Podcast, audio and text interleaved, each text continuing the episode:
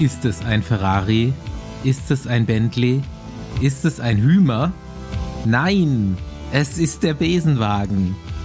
Er rauscht mit hoher Geschwindigkeit auf deine Haltestelle zu und Fahrer Paul Voss driftet mit Handbremse und offener Tür direkt vor deine Füße. Steig ein, frag nicht, wir erklären auf der Fahrt, was los ist. Wir fahren zum großen Kampf. Rumble on the Eiselmeer. Groß promotet wird im Radsport seit 2023 von Don Plügge, Patrick King und Ralf Sauerland. Und wir nehmen dich mit zum Ring in die erste Reihe. Mein Name ist Bastian Marx. Meiner ist Paul Voss. Und meiner Andi Stauf.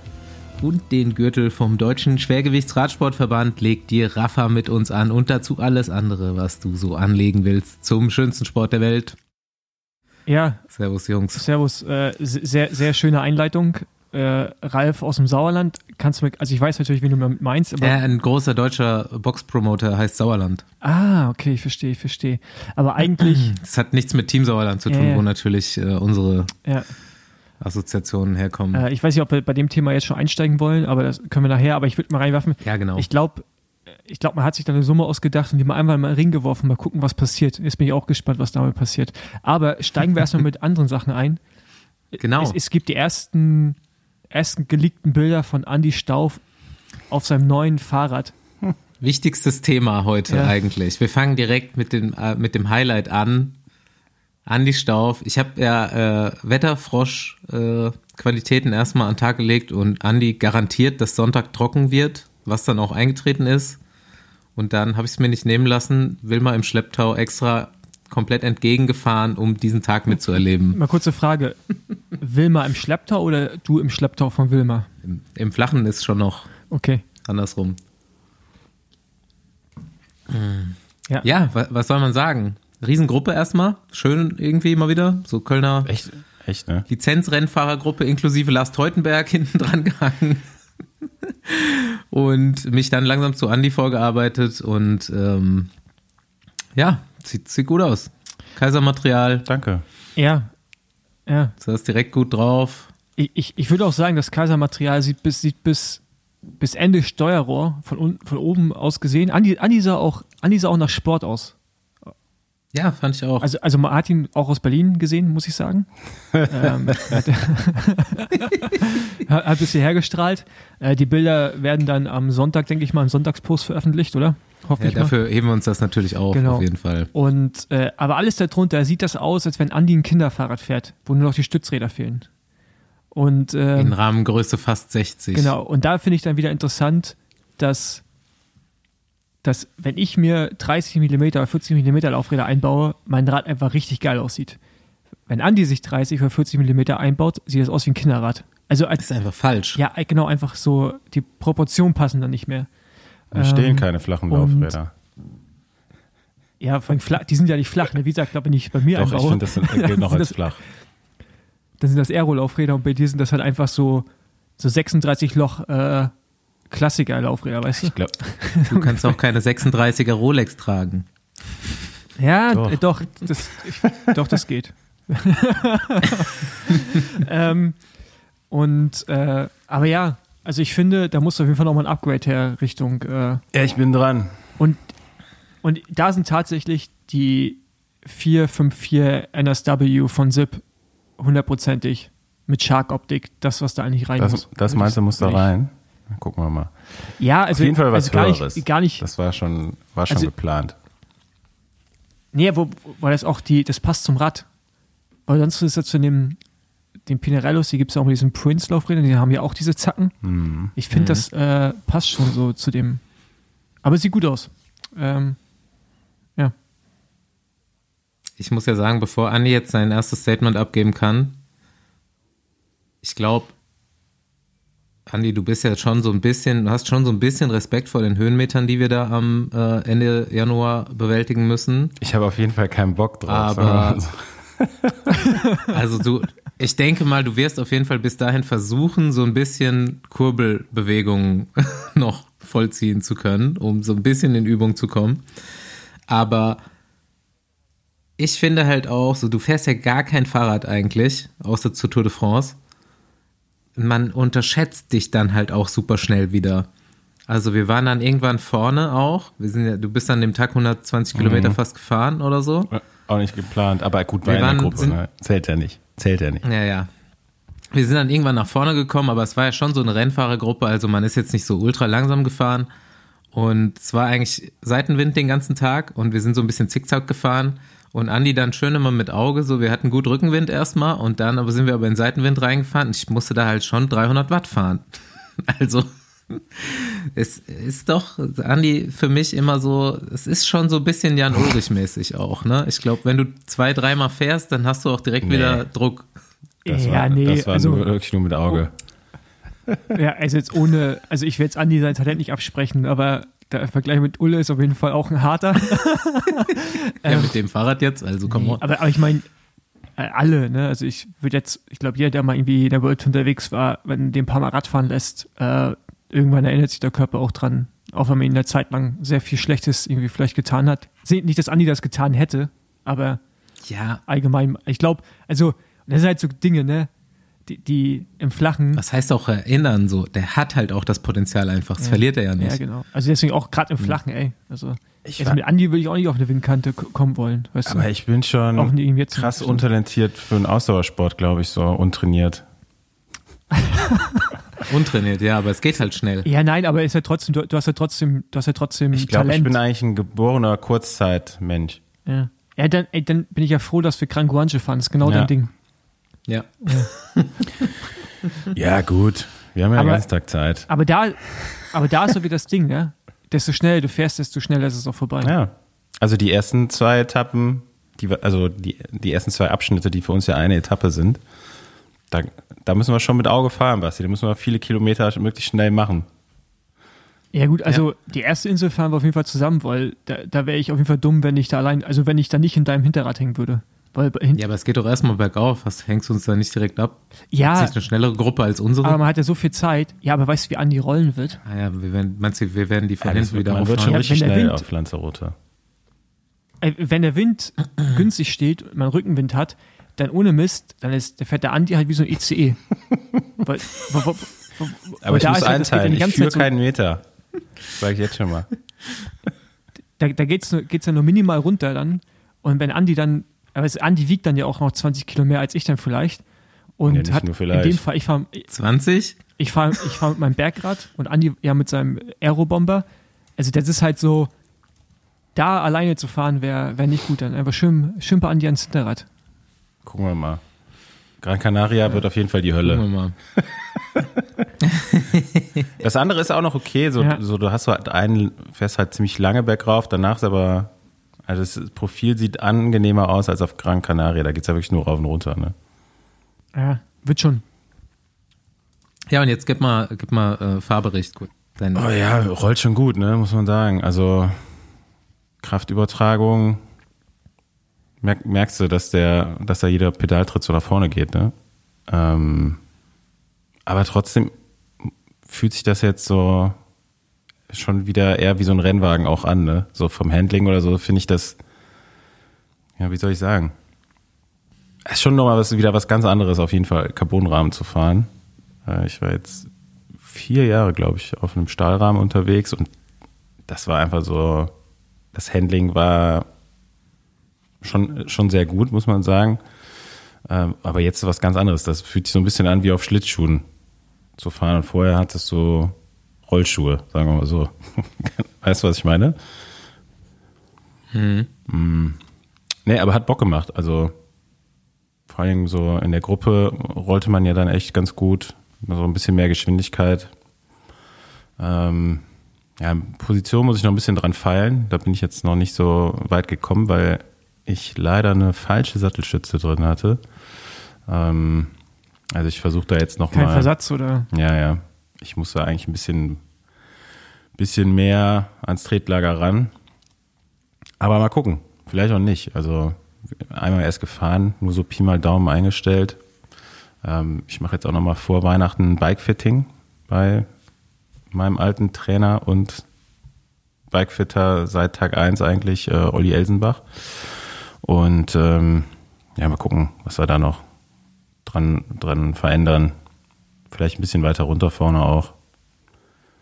Ähm, ja, und dann muss ich mal gucken, wie oft ich noch draußen fahren kann bis Ende Januar. Also ich glaube, ein paar Mal wird es schon noch geben. Ne? Ich habe mal jetzt in den Wetterbericht reinguckt, soll zumindest nicht mehr ganz so kalt sein. Dann, äh, Fahren wir nächste Woche Mittwoch zusammen Fahrrad, Jungs? nee, Das hätte ich auch vorgeschlagen. Oder Dienstag? Also Dienstag, An die Dienstag Dienstag ginge, aber äh, Mittwoch schon wieder nicht. Bei mir. Was machen, wenn es geht? Ja.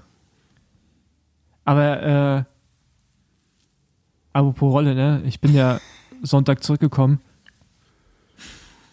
Ey, Tja. ich weiß es jetzt gerade, ich hab vorhin, war hier vor einem Call und da habe ich es auch erzählt und dann, der Mitleid hält sich auf jeden Fall bei allen Leuten, die ich es erzähle, in Grenzen, weil ich gerade vier Wochen in Kalifornien war, aber es ist schon ein harter Schlag in die Fresse, diese Realität hier. also, äh, ja, ist, ich bin gestern zwei Stunden Rolle gefahren, Jungs. Erst, erster Tag in Europa wieder und direkt zwei Stunden auf der Rolle. Also das, das war, äh, ja. Ja, fuck, kann man nicht viel zu sagen. Nee. ja. ist dramatisch, dieser Winter. Naja. Ist ja jedes Jahr so. Aber ja, gut. Ich will mich nicht, ich will mich nicht beschweren. Aber ja, Andi, dann, äh, dann fahren wir nächste Woche Dienstag alle zusammen. Das freut mich doch. Äh, Fehlt dann noch einmal und alle guten Dinge sind drei und dann kann es losgehen im Januar, ne? Jawohl. Ähm, Ey, ich glaube, du musst einfach nur einmal 200 fahren. Nee. Dann kompletter Trainingseffekt Nee, nee, abgeholt. ich glaube nicht. Also es war schon ein guter, war schon ein guter Ey, Einstieg aber- jetzt so mit, also war auch ungeplant, so eine lange Runde zu fahren. Aber ich habe es auch erst so die letzte halbe Stunde gemerkt, dadurch, dass man wirklich in der Gruppe sich da auch äh, ja alle nur alle 20 Minuten mal vorne blicken lassen muss. Wobei, wobei ganz ehrlich, also in der Gruppe, da haben jetzt viele auch gar nicht geführt. Ne? Ich musste da Ja, schon ja. ein paar Mal von vorne fahren, das fand ich schon krass. aber mal, aber hast du keinen, also jetzt, hast du keinen Bock, öfters zu fahren, auch bei schlechtem Wetter mit dem Rad? Also, also so, dass das für dich eine Motivation ist, weil ist ja ein neues Rad, ist geil. Ja, aber man muss halt auch immer putzen, ne? Ja, das, das stimmt schon. Ähm, Ja. ja, also ich habe gar nicht so viel Zeit, so, weil es wird früh dunkel und klar kann man immer so ein bisschen Termine schieben unter der Woche, aber so oft, also mehr als einmal unter die Woche, unter der Woche fahren wird auch schon eng. Ey, ich hab, ich hab ganz, ich hatte ganz vergessen, dass im Winter hier, wie gesagt, ich bin ja vor dem richtigen Winter ja äh, schon weggeflogen. Der wird das, ich bin, ich bin letzten Morgen aufgewacht und es war einfach immer morgens um, um acht noch dunkel. Ich weiß nicht, ob das in Köln auch so ist, aber sicherlich. Es ist so Ey, im das- Winter in Nordeuropa. Boah. Ja, Ja, klar. aber ich habe das vergessen, man. Ey, du vergisst das so schnell. Man vergisst, weißt du, also man verdrängt dann ja Sachen auch. Und das ist echt krass, man. Jetzt wird es auch schon wieder dunkel, ey. Ich, ich will nicht zu viel rum. Jetzt werden Leute wieder schreiben, oh, dass wir aufhören soll, rumzujammern, aber Ja, ich finde ich finde auch das. voll. Das ist schon echt krass find realitätsfremd, was du hier von dir gibst. Ja, ist es auch, ja. Ist es auch. Vor allen Dingen, du hast uns die letzten Wochen hier gar nicht ernst genommen, als wir sagen, oh, ist so scheiße hier, morgens früh stehst auf, alles dunkel draußen, eklig, nass, kalt, du musst trotzdem irgendwie raus. Ich habe es schon ernst genommen, Ja, ja. aber ich konnte, also, es, was soll ich machen? es gab schon auch bessere Winter als diesen in Deutschland. Naja. Also es ist auch nicht immer so, dass es jetzt hier seit sechs Wochen einfach durchregnet. Ja, gut, aber ja, ich dachte, hat auch geschneit und so. Ja, Weil Ist, ist, war das nicht Ja, schlimm im Schnee? auch, ja. Das ist gut. Das ist halt ein 20 Minuten Schnee hier. Dann ist er weg. Ja, okay, gut. Äh, ja, lassen wir das Thema. Ähm, du wolltest Genau. Ey, aber ich wollte Anni noch was fragen. Beziehungsweise, ich habe schon mal einen Podcast mit Luke Rowe gehört, wo der das so ein bisschen erklärt. Vielleicht kurz, kannst du mal die deutsche Version davon machen, weil wir sind nebeneinander gefahren, hat Andi so ein bisschen erzählt von früher, wie der so Windkante gefahren ist. In den Nachwuchsklassen auch schon. Und das in Deutschland eigentlich gar keiner ko konnte so richtig. Und Andi, du kannst jetzt mal so erklären, wie das geht. wie das geht. Äh, ja, vor, also erst muss man mal lernen zu erkennen, aus welcher Richtung der Wind kommt. So, da da fängt es ja schon mal an. Genau, in welcher Ja, also- Situation kannst du eine Windkante aufmachen? Boah, ich würde mal sagen, der muss schon fast 45 Grad haben, der Wind, ne? so von vorne oder von hinten von der Seite, alles was weniger, also was mehr von vorne Und- oder von hinten kommt, das geht vielleicht noch, aber besser ist halt schon möglichst kr- krass von der Seite. So, das, das Also am 49, 90 einfachsten. Grad zur Fahrbahn oder? Ja, 90 Grad zu fahren ist dann schon auch echt eklig zu fahren, so, ähm, weil du hast dann auch nicht mehr so viel Windschatten. Äh, das würde ich mal sagen, das Schwerste. So, das Beste ist eigentlich so ein bisschen von hinten, so Schiebekante, würde, würde, würde ich dazu sagen. Da gibt's ja auch so regionale Unterschiede, wie man das nennt. Ja? Ähm, aber das macht eigentlich schon immer am meisten Spaß so. Richtungswechsel, dann hast du so leichte Schiebekante. Äh, dann fährst du halt vorne schon 60 oder so ungefähr und hinten sind noch alle in der Kurve drin. Und das macht das Ganze dann einfach. Also das ist so, das macht eigentlich am Radfahren, hat mir immer am meisten Spaß gemacht, wenn so Windkante war. Das fiel einem dann verhältnismäßig einfach, wenn du so ein bisschen größer und schwerer warst. So, dann konnte man das den Bergfahrern so ein bisschen heimzahlen, was man sonst so erleiden musste, wenn Und dann irgendwo sprichst du dich ging. aber theoretisch mit deinem Team ab? Oder du musst halt einsteigen, wenn jemand Ja, gut, anderes die so drauf macht. Speziell. Also im Endeffekt fährst du halt einfach Vollgas los Ja, oder also- musst du dann noch eine Straßenseite, Straßenseite beachten, wie Vollgas nicht. Also im Idealfall machst du dir halt ne, die, die Strecke zum, zu deinem Freund. Also du ja, guckst einfach, dass du bei einer gewissen Stelle vorne bist. Da gibt's ja auch bei den Frühjahrsklassikern immer prädestinierte Abschnitte für, die meistens so liegen, dass du eine Windkantensituation da hast. Ähm, ja, das sind so die, die Muren, äh, zum Beispiel in, in Flandern. Das ist so eine Straße, die dann auch noch so rechts und links keinen Seitenstreifen oder Bürgersteig hat, sondern einfach so eine abfallende Bordsteinkante. Also da traut sich auch keiner so richtig nah am Straßenrand zu fahren. Dadurch wird, wird die äh, Windkante eigentlich doch nochmal auch gestreckter. Ja, und dann, äh, klar, gibt's so diese Attacken auf der Windkante, wo dann ein ganzes Team auf einmal losfährt. Ähm, das gibt's schon auch. Muss, muss aber nicht unbedingt so sein. Also man kann auch einfach so ein bisschen das Tempo langsam aufziehen. Ähm, da wird's hinten auch schon irgendwann dünn. Ähm, und ja, dann sollte man immer möglichst schnell reagieren. Also nicht erst warten, bis die, der Ruck dann bei dir angekommen ist, sondern wenn du siehst, okay, da vorne fahren jetzt irgendwelche los, dann sprintest du am besten schon direkt hinterher. Ähm, aber auch das muss man eigentlich alles mal geübt haben. Also wir haben das, oder ich hatte das Glück damals in meinem Verein, in der Trainingsgruppe für, für uns Jugendfahrer, war das auch schon immer ein Teil vom Training. Also da wurde uns das quasi von den Älteren, Älteren gezeigt. Da waren auch ein paar ehemalige Rennfahrer dabei, unter anderem natürlich auch mein Vater. Ähm, und da hat man das eigentlich so von klein auf gelernt. Und ich glaube, das haben nicht viele Vereine damals machen können, weil es entweder auch nicht so viele Jugendfahrer in einem Verein gab, dass das überhaupt Sinn gemacht hätte. Viele trainieren ja auch einfach alleine. So, ne? Und in Deutschland fährst du ja üb üblicherweise in den Jugendklassen auch erstmal nur Rundstreckenrennen. So, das heißt, da passiert es auch so gut wie nie, dass mal eine Windkantensituation überhaupt im Rennen irgendwie passiert. Und wenn du das dann schon regelmäßig im Training gemacht hast und so, und das passiert dann irgendwann mal im Rennen, dann bist du natürlich ein bisschen im Vorteil. So. Wenn ich dann, jetzt äh, alleine los ja, habe ich mir auch bei anderen Fahrern immer viel abgeguckt. So im, also nicht nur in der Jugend, auch bei den Profis, da hat es immer Leute dabei, die immer super auf der Windkante waren. So, und da wusstest du eigentlich auch genau, okay, wenn der da gerade vor dir fährt, dann bist du in einer guten Position. Ja, und hast geguckt, was machen die so. Ähm, und dann ist natürlich auch von Vorteil, wenn du halt ein bisschen größer bist und ein bisschen mehr Übersicht hast. Also ich würde mal sagen, die Hälfte im Fahrerfeld, die sehen ja nur Ärsche den ganzen Tag. Ja? Also du fährst mitten im Feld und siehst eigentlich nichts. Aber wenn du ein bisschen größer bist, dann siehst du halt auch noch von Ende des Feldes bis nach ganz vorne. So, ne? Und dann kannst du natürlich solche Reaktionen oder Strecken, äh, wenn ich, wenn es vorne irgendwo rechts oder links geht, das sehen ja viele Fahrer erst, wenn der Fahrer vor ihm abbiegt. Und wenn du größer bist, siehst du halt schon ein paar hundert Meter vorher. Ähm, aber ich glaube, da wird man einfach auch immer besser, je öfter man das gemacht hat. Also so viel Theorie gibt's dann da auch nicht. Man könnte noch versuchen, möglichst nah an den anderen Fahrern zu fahren, wenn die das dann auch können. Wenn ich jetzt alleine vorne bin und will bei Seitenwind alle irgendwie weg, dann fahre ich ja quasi auf die Straßenseite, wo der Wind nicht herkommt, also hinweht. Wenn der Wind von links kommt, fahre ich auf rechte Straßenseite und gebe Gas. Wenn ich das aber, das ist ja in Ja. meinem Leben nie vorgekommen, wenn ich das als Team plane, mit so und so vielen Leuten, dann muss ja der Erste so fahren, dass die anderen sich dann staffeln können dahinter.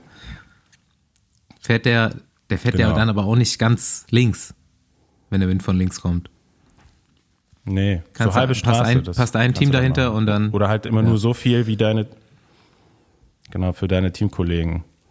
So kannst du das Ganze auch anfangen. Ne? Du kannst Mhm. halt auch erst ganz links fahren, hast noch re- relativ viele im Windschatten und die sich dann so knubbeln. Und wenn du dann irgendwann nur noch auf die Hälfte rüberfährst, dann reizt sich Mhm. das ja einfach mal hinten so aus und hast du auch so diesen Ziehharmonika-Effekt, kannst du da so ein bisschen provozieren. Und dann wird das für die natürlich hinten auch schwerer. Und du hast eigentlich vorne nur ein bisschen Platz weggenommen und bist gar nicht schneller gefahren. Ich weiß nicht, ob ich gerade irgendwie eingeschlafen bin, aber wie kamen wir jetzt darauf? Ja, Weil wir uns, glaube ich, da drüber unterhalten ja, haben aber dann, ähm, bei der das Gruppenauswahl. Einzige, was ich dazu reinwerfen kann, ist, Andi, Andi hat recht. Und, aber wir hatten es im Training nie, also auch, wo ich ja auch in der Gegend groß geworden bin, wo eigentlich, eigentlich nur Wind war und keine Berge. Aber ich glaube, es hängt auch echt dafür mit zusammen, wo du aufwächst und welche Radrennen du fährst. Bei uns gab es zwar auch Rundstreckenrennen, aber bei uns waren selbst Rundstreckenrennen mit Windkante, weil bei uns viel frei war halt. Ähm, aber was ich interessant finde, dass halt viele das auch, also ne, die, die, die, die, die, die empfinden Wind nur dann aus der Richt also wissen nur dann, was sie machen müssen, wenn sie sehr starken Wind empfinden. Weißt du, also diese, diese minimalen äh, Benefits, die du ja schon auch bei leichtem Wind hast, wie du dich richtig positionierst, irgendwie auch bei Nachverarbeiten und sowas, hab, musste ich echt feststellen, das wissen viele gar nicht. Ne? Die haben gar kein Gespür dafür und die können auch so koordinativ, kriegen die das gar nicht hin, so ein ganzes Team zu organisieren. Das ist echt äh, tragisch zu sehen manchmal, muss man sagen. Ähm, ich finde, es gibt ja auch, selbst jetzt im, im, in der World Tour, wenn du Fernsehen schaust, gibt es auch nicht so richtig viele Teams, die das richtig, also die das richtig gut machen. Ne? Also natürlich so Mhm. Klassiker, Decoinic, Quickstep oder wie auch immer sie jetzt heißen. Oder Lotto, Su- wie heißen die jetzt? Sudal, Quickstep? Einmal Quickstep. Also, also Genau, sag einfach so Quickstep, dann weiß schon noch Quickstep, jeder, wer gemeint ist. Ähm, aber wenn du jetzt, wenn du jetzt siehst, eben Franzö französisches Team versucht das, das gelingt meistens nicht so gut, irgendwie aus irgendwelchen Gründen. Das finde ich dann schon auch immer sehr, sehr interessant, so, dass da bei einigen halt einfach so ein, so ein Pedigree irgendwie vorhanden ist. Und da reicht ja auch meistens schon ein Fahrer, ne, der das auch koordiniert äh, Mhm. und in die Hände nimmt. Und äh, finde ich, finde ich echt ein interessantes Thema, wo das so oft rennentscheidend auch sein kann. Es sind auch ges- gesuchte Ja, hier, Leute im, im Fahrerfeld. ich kann ne? das. Also so ein Road Captain Also- quasi, wie Luke Rowe Biet- bietet mich als an. Fahrertyp. Äh, braucht, braucht ja eigentlich jedes Team, was einen GC-Fahrer hat. Ja? Also jemanden, der nicht nur das, die Mannschaft, sondern im Zweifelsfall auch den GC-Fahrer bei solchen Etappen, bei großen Rundfahrten eben beschützt. Ähm, ja, es sind meistens so Leute, die auch eher Klassikerfahrer sind, so die Rennübersicht haben, Windkante fahren können, sich positionieren können und so weiter. Ja, ich finde eh, Das ist das Gute, das ist das Gute am Radsport, dass das so komplex Ja, ja. ist, ne? dass so Sachen wie Windschatten fahren, wenn du das gut optimiert hast, also ich weiß nicht, ob es immer noch so ist, aber früher war es halt echt oft so, wenn du rumgefahren bist im Feld. Es gab auch Leute, die so ein bisschen so wie Luchse durch die Gegend gefahren sind. Weißt du, so immer hier und da ein bisschen was aufgeschnappt. Also zumindest hat sich das so angefühlt und ich habe das auch oft so gemacht, weil du merkst ja manchmal so Dynamiken in Teams, wenn Leute anfangen zu reden, viel Kommunikation. Also ist eh schon so, so ein bisschen Wind, eventuell Windrichtungsänderungen äh, und so. Und ich finde, man kann auch schon sehr viel aus dem Verhalten von einzelnen Teams rauslesen, was eventuell passieren kann, wenn man gut darin ist, Leute zu beobachten und äh, Bewegungen im Feld zu beobachten, finde ich zumindest. Ja. Ja, gibt's ja, wie du schon gesagt hast, ne, immer so die prädestinierten Leute, die Ja. bei so Aktionen immer mit dabei sind oder halt auch Teams, ne? Marcel Siebeck und André Greipel, die waren immer mit dabei. Du konntest auch immer ungefähr sehen, wo sich die beiden aufgehalten haben, weil Siebeck war immer zu erkennen. Meistens da hinten dran irgendwo Greipel und wenn es losging, waren die beiden auch als Sprinter direkt immer vorne in der ersten Reihe. Naja. Ähm, das waren auf jeden Fall Leute, an denen man sich orientieren konnte. Ne? Aber echt, so das Wichtigste ist wirklich, ne, du hast schon gesagt, sobald eine Kante aufgeht, nicht irgendwie denken, macht's auf schlau, sondern erstmal mit Gewalt nach vorne sprinten. also, weil, weil dieses Ding halt, Hauptsache erstmal vorne mit rein in den Kreisel. es gibt so viele, da siehst du immer wieder, die so denken einen auf schlau, ja, ich, ich surfe jetzt hier mit am Hinterrad. Ja, das geht sicherlich auch mal gut, aber eigentlich, äh, wenn du nicht in der perfekten Position bist, musst du eigentlich sofort lossprinten und nach vorne, ey. Weil sonst ey, das, ne, ist der Zug so schnell abgefahren. Ja, es gibt schon krasse Aufnahmen von, von solchen Etappen, Ja, es, oder? es gibt ja die WM in Katar. Ähm, ich weiß nicht, ob es Mhm. Alan Blythe war oder wer, irgendwer, der da hinten eigentlich schon fast auf dem Sand, also Mhm. schon, schon fast von der Straße runter, noch so gerade mit hinten rankommt. Ja, das ist so der- krass. Also klar, man konnte sich da auch schnell verzocken, so, ne? aber der konnte das auf jeden Fall ganz gut. Ja, ey, Ähm, der, der, der war Spezialist da drin. Der war einer der, also was das anging, wirklich am Limit fahren, was die Position angeht, war Adam Blythe einer der, der krassesten so. Ähm, weil der hat ja, also der, der ist ja wirklich auf einen Millimeter hinten dran gefahren, wo eigentlich kein Platz mehr war. Ey, lass zu dieser Sache gehen, die Staufi letzte Woche aufgemacht hat. Be beste Rennen der letzten zehn Jahre. Die Ab Abstimmung bei Twitter ist auch schon vorbei. Und da hat Und welches Rennen hat gewonnen? Etappe 11 von der Tour de France 22. Welche war das? Ja, da wo Jumbo alles auseinanderfährt. Aber ganz ehrlich, habe ich überhaupt nicht verstanden, dass diese Etappe da gewinnt. Vor Ja. allen Dingen habe ich ja auch schon beim letzten Mal Wie der angedeutet. Tour de France, so.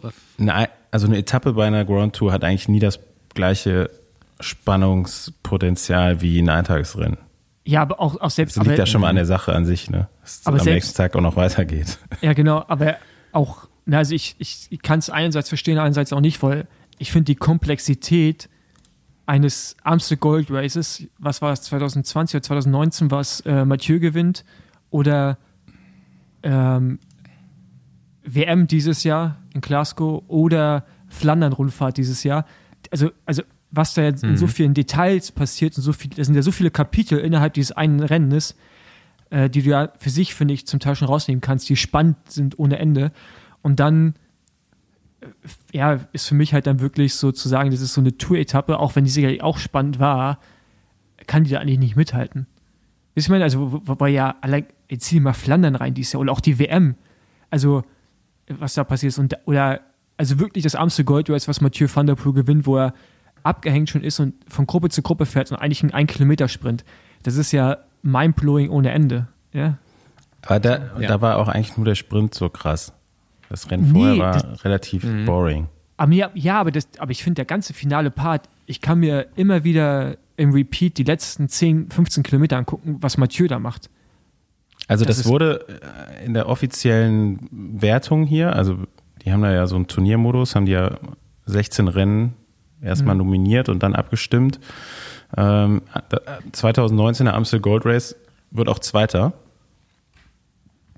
Ähm, ich kann euch ja, habt ihr euch jetzt mal angeguckt, welche Rennen so da mit dabei waren? Also auf jeden Fall angeschaut, ja. Rundfahrt, äh, mehrere Ausgaben, Paris-Roubaix, Weltmeisterschaften, Gent-Wevelgem 2015, wer sich dran erinnert, mit so krass, krass orkanartigen Ja. äh, Verhältnissen da. Bin ich gefahren, war interessant. Garen Thomas in Ja, den genau. Graben geweht wurde. Genau. Ähm, Strade Bianca ist nochmal dabei und eben, ich glaube, zwei, drei Etappen von Rundfahrten. Giro d'Italia, äh, Etappe 2018, wo Froome quasi in der Abfahrt attackiert und äh, die Rundfahrt noch gewinnt mit dem Etappensieg. Ähm, aber als ich schon nur die Überschrift gesehen habe, das beste Rennen der letzten zehn Jahre, habe ich immer sofort ein Rennen im Kopf. Und ich glaube, das ist bei mir einfach so mit Abstand auch auf jeden Fall auf Platz eins. Ähm, aber ich will erstmal hören, also Paul hat eigentlich ja schon gesagt, er würde auch das Amstel 2019 sagen mit dem Krankenfinale von Van der Poel. Basti, was hast du im Kopf? Ich habe jetzt auch natürlich an dieses Amstel habe ich auch gedacht, aber ich nehme jetzt mal nicht so die, die sowieso jeder erzählt. Ähm, ich habe ja letztes Mal schon gefragt, ab welcher Saison wir anfangen und da wir mit 2013 anfangen, sag ich Giolex Sanremo. Ja, aber okay. ja, e e emotional. ja, ist halt, ist halt ein, äh, das Finale ist schon auch geil. ja, aber Und gut, dann nehme ich noch Option B mit rein. Ist, ist leider auch eine Tour de France-Etappe, aber ähm, Nibali Kopfsteinpflaster-Etappe.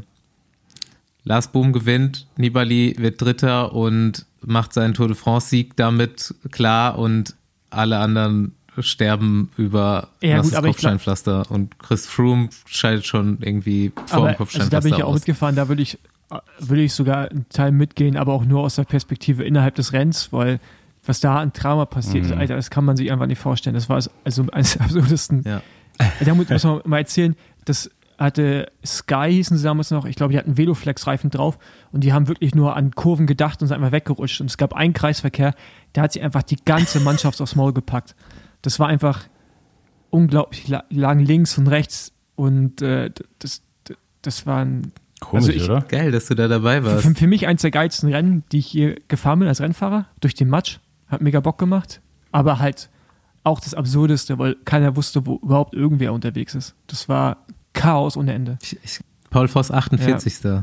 Und da wäre sogar ein guter Tag für mich gewesen, aber ich musste auf Leopold König immer warten und mit dem zusammenfahren, Mhm. äh, der damals unser Kapitän war für die Gesamtwertung. Ich glaube, er fährt auch Top 10, glaube ich. Ähm, Nee, Le Leopold ja, König. genau, Ach so, in der Tour. Genau. Ja. Ja, nee, An dem Tag nee, nicht. An dem Tag nicht, Alter. Da war, äh, da war so ein Abschleppseiltag, ey. Also der, der das war, äh, das war, das war krass, ey.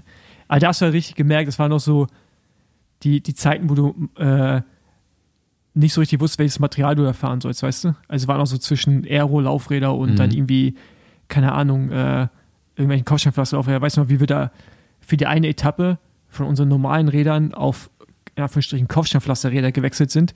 Die waren sauschwer, die waren weich, lang Radstand, andere Position. Das war einfach alles nicht geil. Und dann auch Reifen drauf gehabt, wo du einfach schon zum Start gemerkt hast, dass du hier gerade 50 Watt mehr trittst. Ja? Also es war, das war so die Übergangsphase, wo dann irgendwie so dann das gute Zeug dann auch mal an den Start kam, was du eigentlich überall fahren konntest. Und ja, äh, war, war ein krasses Rennen, ey. Allgemein, die ganze Tour fand ich krass. Ja, du als äh, Nibali-Fan äh, hat man die eh gut in Erinnerung. Also mein, mein absolutes Top-Rennen der letzten zehn Jahre ist auf jeden Fall 2016er Paris-Roubaix. Ich glaube, das letzte Roubaix von Tom Bohn, bevor er Karriere beendet. Ähm, es geht ganz früh eine Gruppe mit dem späteren Sieger Matthew Heyman. Äh, die fahren, glaube ich, auf den letzten zehn Kilometern erst irgendwie Heyman und noch ein paar andere auf. Und es wird ja wirklich dann am Ende attackiert und jeder ist stehend K.O. Also ich glaube, die attackieren sich auf den letzten 10 Kilometern gefühlt 20 Mal. Jeder fährt aber auch Vollgas seine Attacke. Ähm, Und dann kommen sie am Ende trotzdem, ich glaube, zu viert oder so auf die, auf die Bahn und sprinten um den Sieg. Und am Ende gewinnt ja Heyman vor Tom Bohnen in, im Sprint.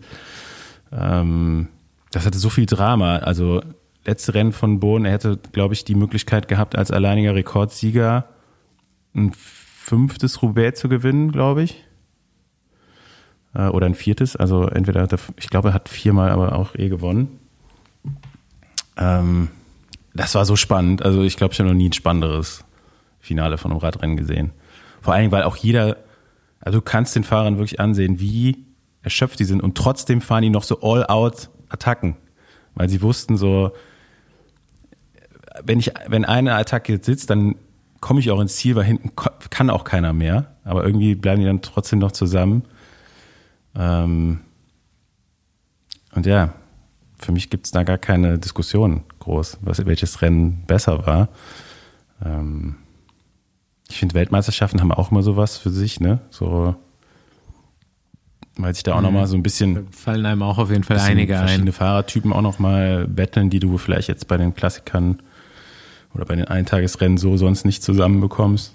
Ähm, und das wären dann auch, glaube ich, auch schon so die, die Rennen, die dann am ehesten da in die Richtung kommen. Also 2019er WM, letztes Jahr die WM, oder dieses Jahr, dieses Jahr, wir sind ja noch im 2023, also was war das auch für eine WM auf dem Kurs?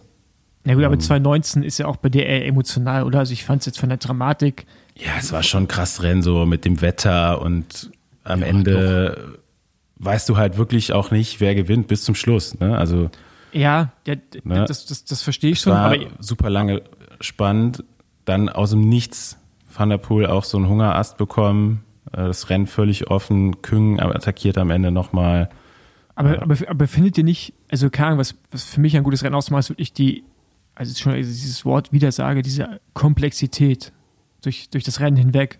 Und ich fand das jetzt bei der WM zum Beispiel da nicht 2019, das Ende ja, dazwischen irgendwie nicht so. Das fand ich bei dieser WM schon wieder anders, weil da so viele, also, also wer ist, wenn du den Fernseher wieder eingeschaltet hast oder den Stream, weil du bei fünf Minuten weg warst, war eine neue Situation. Also es war immer, weißt du, es war immer irgendwie etwas Neues ist geschehen. Und das war Flandern für mich ja genauso, dass, also jetzt dieses Jahr Flandern, dass du nicht so richtig wusstest, was passiert eigentlich bis aufs Finale, dann war es ja schon eindeutiger, aber es war ja auch ganz, ganz viele Dinge, die da so innerhalb des Rennens passiert sind. Aber ja, ähm, auf jeden Fall keine Tour de France-Etappe, würde ich jetzt auch sagen. Das äh, ist, glaube ich, ja, gibt es wesentlich spannendere Rennen. Ja. ja. dafür waren auch die irgendwie die großen Rundfahrten, zumindest mal die Tour, also die waren eigentlich immer schon zu früh entschieden, so, ne? Mhm. Also bis auf das Zeitfahren, was Pogacar da nochmal gewinnt so am mhm. vorletzten Tag. War der, also der Sieger stand schon fast immer vor der Tour fest, oder? Weiß ich nicht. Ja, zumindest was, wenn du jetzt die Tour nimmst, ich finde, es gibt natürlich äh, Giro-Etappen tauchen jetzt gar nicht auf unserer Liste und ich finde, da gibt es dann auch schon viele, wenn man jetzt nur Grand Tour-Etappen nimmt, würde ich schon fast immer sagen, sind wahrscheinlich mehr Giro-Etappen, wenn man die nochmal genauer anschaut, wesentlich spannender äh, als jetzt einige Tour-Etappen. Also allein die, die Etappe, die Nibali gewinnt im Schnee, wo äh, Steven Größweig in der Abfahrt stürzt. Das mhm. ist ja auch krass, weißt du? Also, mhm. was an dem Tag alles passiert ist. Äh, aber die natürlich auch immer so absurd lang sind und dann auch so Schnee zum Teil und äh, ja. Aber genau. Eig eigentlich, eigentlich würde ich gerne jetzt mal über, äh, über, keine Ahnung, Gossip reden. Also, es ist ja kein Gossip, aber. Basti hatte auch die Woche noch so einen Link rumgeschickt, da konntest du deinen, deinen Lieblingsfahrer oder was voten. Ja, Fahrer oder Fahrerin. Kannst du so 10 bis 15 Stück eintragen und dann wird da so eine Beliebtheitsskala bei Pro Cycling Stats von erstellt. Ähm, ja, aber wir gerade schon in einem Thema oder in Richtung waren, Physiotherapie, ja, und Entspannung und Pipapo, auch wenn das jetzt nicht so viel mit Entspannung zu tun hat. Aber wir haben eine, wir haben eine Zuschauer, Zuschauerinnenfrage. Von einer Frau kam das, oder? Die Anfrage mit Schwangerschaft und Radsport erstmal erstmal danke. Wir kriegen immer viele Zuschriften und manche berichtigen uns und so weiter. Ist auch immer sehr gut. Dann können wir uns da nochmal äh, klar positionieren. Aber jetzt kam auf jeden Fall ein Leserbrief, würde ich es mal nennen, zu genau Ellen van Dijk, die, glaube ich, während ihrer Schwangerschaft, was waren das, 17.000 ja. Kilometer trainiert hat. Und ähm, und Lissy Deignan ja auch schon mit Babybauch am Start war. Und ähm, dann war so die Frage an mich als vielleicht einzigen, zumindest halbwegs ernstzunehmenden, medizinisch gebildeten Menschen hier, zumindest schon mal ein Studium in diesem Bereich absolviert. Ähm, wie man das so einzuschätzen hätte. Und ich muss sagen, ich finde das auch super interessant. Und ich war auch an Lissy Deignan zum Beispiel schon mal als Gast für hier dran und ich würde diese Bemühungen mal wieder auffrischen für demnächst. Ähm, und gut, wir sind drei Männer und wir können jetzt relativ schwierig aus eigener Erfahrung über Schwangerschaften und Sport reden. Ich kann es von tatsächlich von verschiedenen Patientinnen aus sagen und ich hatte mal beispielsweise, daran erinnere ich mich immer, man muss ja, ich meine, Leistungssportlerinnen sind halt jetzt auch keine normalen Menschen, ne? Ähm, aber ich hatte mal eine Triathletin und eine Schwimmerin und die haben das ziemlich genauso gemacht und die meinten, die hätten sich damals auch mit ihrem Arzt und so weiter abgestimmt und der Arzt war dann wahrscheinlich auch ein sportlich begeisterter Mensch. Auf jeden Fall hat er dann auch so ein bisschen Research gemacht und meinte auch, ey, solange das äh, mechanisch geht, wenn der Bauch nicht bei dieser sportlichen Bewegung im Weg ist, kannst du eigentlich richtig ballern, weil du hast einen viel höheren Hormonstatus als normal. Es ist so ein bisschen wie zweite Pubertät und du kannst das Training, was du machst, eigentlich auch besser verkraften. Also du solltest jetzt natürlich nicht irgendwie All-Out All-Out-Einheiten da die ganze Zeit einbauen, vor allem je, je schwangerer sie wird. Aber ähm, den Load, den du, den du drauflegst, den kann der Körper eigentlich relativ lange noch ganz gut verkraften, bis das ein mechanisches Das heißt- Problem wird. Deswegen kriegt Lizzie Deignan immer noch, immer noch mehr, mehr ein Kind. Die hat schon das zweite. Ah ja, Die wird die einfach wird noch, noch stärker. stärker dadurch. Also, also sagen wir mal so, die ist auf jeden Fall solide zurückgekommen nach dem zweiten Kind jetzt. Mhm. Und Ja. äh, das wusste ich nicht, dass das, dass es sogar Vorteile bringt. Also die Nachteile, die es dann an Stress bringt, sobald das Baby da ist. Und der Schmerz während der Geburt. Also sagen wir mal so, die, die, die, äh, die acht Monate oder achteinhalb Monate davor, die scheinen dann ja gut zu sein für die Performance. Ich glaube, das ist auch Ja. super typabhängig. Ne? Aber das, aber Und, das wäre jetzt wirklich ähm, mal interessant, da nochmal eine, vielleicht ist ja irgendeine professionelle Athletin, die uns hört und die auch schon Mhm. ein Kind gekriegt hat und währenddessen weiter trainiert hat und danach auch weiterhin auf einem hohen Niveau weitergefahren ist. Aber natürlich wäre es cool. Ja, kriegen wir, kriegen wir sicher sonst wäre Zuschriften. Deigner natürlich da perfekt, ne? Auch mit dem zweiten Kind jetzt. Gerne auch unseren Anrufbeantworter benutzen und uns einfach mal eine Voicemail auf der Website vom Besenwagen aufsprechen. Da freut sich unser Redakteur sehr Aber stark. das, ich finde, das ist ja bei. Also hier habt ihr mir das Gefühl, dass bei Frauen die- dieses Thema Hormone noch immer eine viel, viel größere Rolle spielt als bei uns, ne? Also jetzt, also bei uns ja ja, fast klar. gar nicht. Also jetzt nicht, hat jetzt keinen so riesen Einfluss, außer man, man, man dopt. aber, aber jetzt auch, Ja, ich denke, es ist ja auch gar nicht Ja. so sehr erforscht bei, aber bei, bei, Männern Frauen dann. ist schon krass, ne? Also äh, Periode, dann genau, dann irgendwie Training und so. äh, ja. Schwangerschaft, all solche Dinge. Und dann ja, Essen hat ja auch nochmal eine viel größere Auswirkung bei Frauen als bei uns, was die Hormone angeht. Mhm. Auch das, ich weiß nicht, ob das auch wieder nur irgendwie etwas ist, was man mehr mitkriegt, als bei Frauenhörern Einfluss hat als bei uns, weil Mhm. Frauen ja eine krasse Diät machen, ändert sich ja auch zum Teil was im Zyklus und so. Den haben wir nicht, das, deswegen hat das bei uns auch wieder keine Auswirkungen. Also das ist schon ein interessantes Thema. Cycling Crime.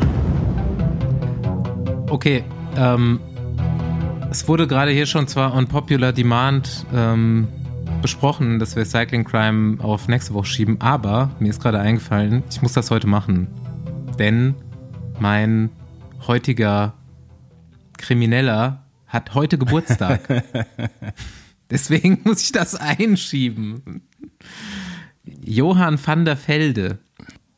Poppt was auf bei irgendeinem Ist von euch, ist schon ein bisschen älter. Wird, sieb, wird Ist das- 67 heute. Nee, Weil wir auch eine zufällig Zuschrift gefunden. zum Cycling Crime bekommen. Hatte ich den mal weitergeleitet? Okay, das ist Mhm. das nicht. Okay. Und Andi hat auch was eingereicht, zwar auch nicht das, aber ist ja gut, dann kann ich diese Kategorie noch verlängern.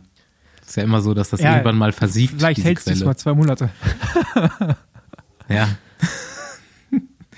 Johann van der Velde ist 67 heute. Herzlichen Glückwunsch. Ähm, 1980 weißes Trikot bei der Tour de France und Zwölfter im Gesamtklassement.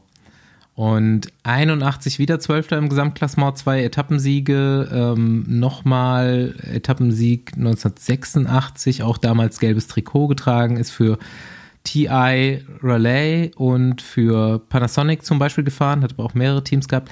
Schon relativ krasse Maschine gewesen, muss ich sagen. Also Niederländer.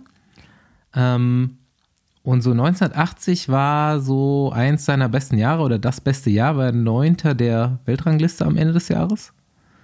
Ähm, und ist eigentlich jede Rundfahrt fast aufs Podium gefahren. Also hier äh, Volta Catalunya, zweiter Gesamtwertung, Tour de France, wie gesagt, zwölfter. Und äh, Nachwuchstrikot gewonnen, hat äh, Dauphiné gewonnen, Gesamtwertung, vierter Tour de Romandie. Und ja, keine Ahnung hier, zehnter Henninger Turm. ähm, auf jeden Fall relativ viel abgeschossen, relativ gut gewesen und ähm, war dann in seiner weiteren äh, Karriere Helfer von Jupp Sotemelk und von Peter Post. Und ähm, aber so ein bisschen wie die äh, der Wunsch von Andis, so ein bisschen eine ähnliche Story und darüber kann man vielleicht auch mal im Radsport reden. Vielleicht kriegen wir da auch mal einen Gast zu. Früh erfolgreich gewesen, in einem Umfeld, was Drogen vielleicht nicht abgeneigt war. und ähm, dann eben auch viel unterwegs gewesen, was du so als Radsportler bist. Und wenn du dann vom, vom Charakter her so ein bisschen anfällig für Sucht und Suchtverhalten bist, ähm, kann das halt schon krasse Probleme kreieren. Und ja, also Johann van der Velde,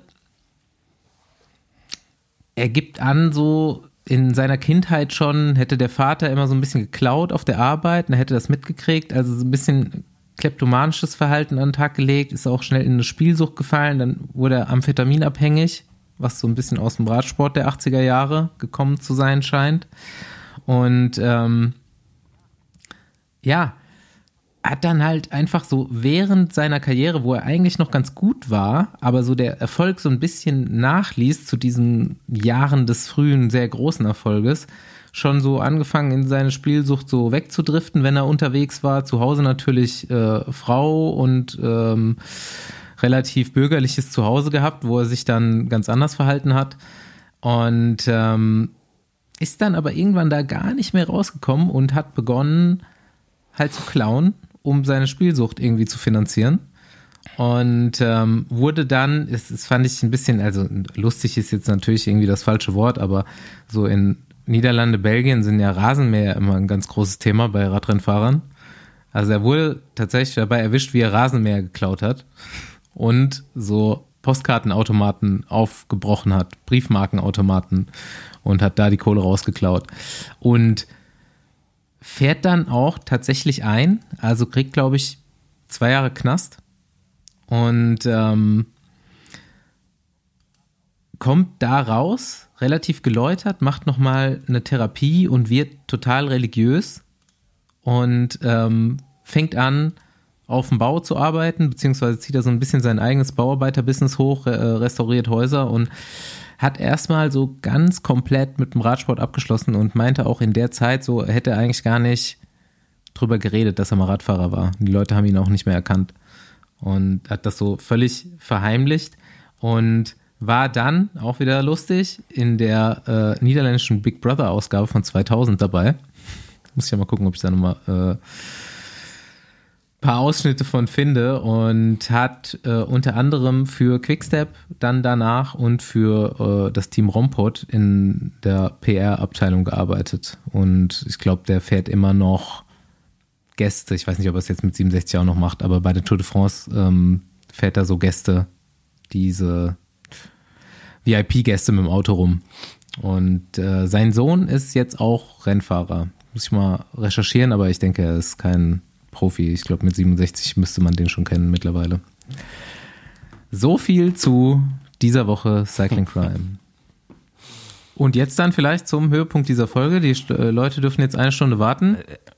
Ja. Paul, Andi?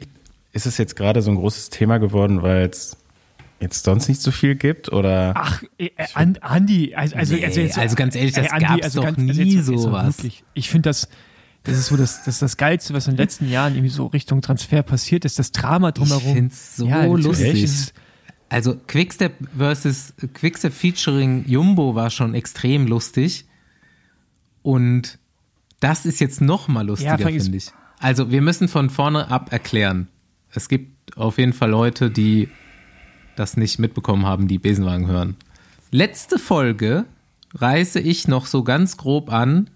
Jumbo hat Interesse an Cian Uitebrox. Und dann hieß es aber auch, ja, der hat ja noch Vertrag und mal sehen, was da draus wird. Es wird ja immer ganz viel erzählt und ich glaube, zwei Tage später oder was? Zwei Tage später kommt Mitteilung von Team Jumbo und von Richard Plügge, ne? Ja, Beide äh, auf Twitter zumindest oder eben auch äh, auf der Team-Website offiziell bekannt gegeben, Cian Ultbrox 2024 Jumbo Wismar beziehungsweise Wismar Leasebike. Und wir alle schon relativ erstaunt gewesen, wie schnell das jetzt ging, oder? also die Gerüchte über einen Wechsel von Uitebrooks gab es schon relativ lang vorher.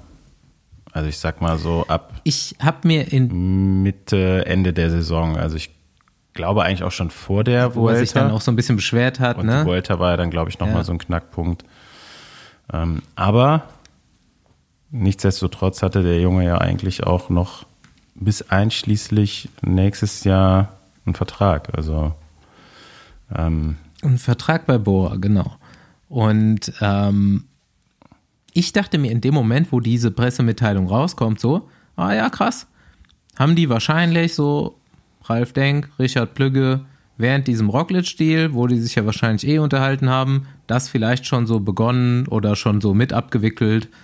Ist auch ganz gut, glaube ich, macht irgendwie Sinn für beide Seiten der Wechsel.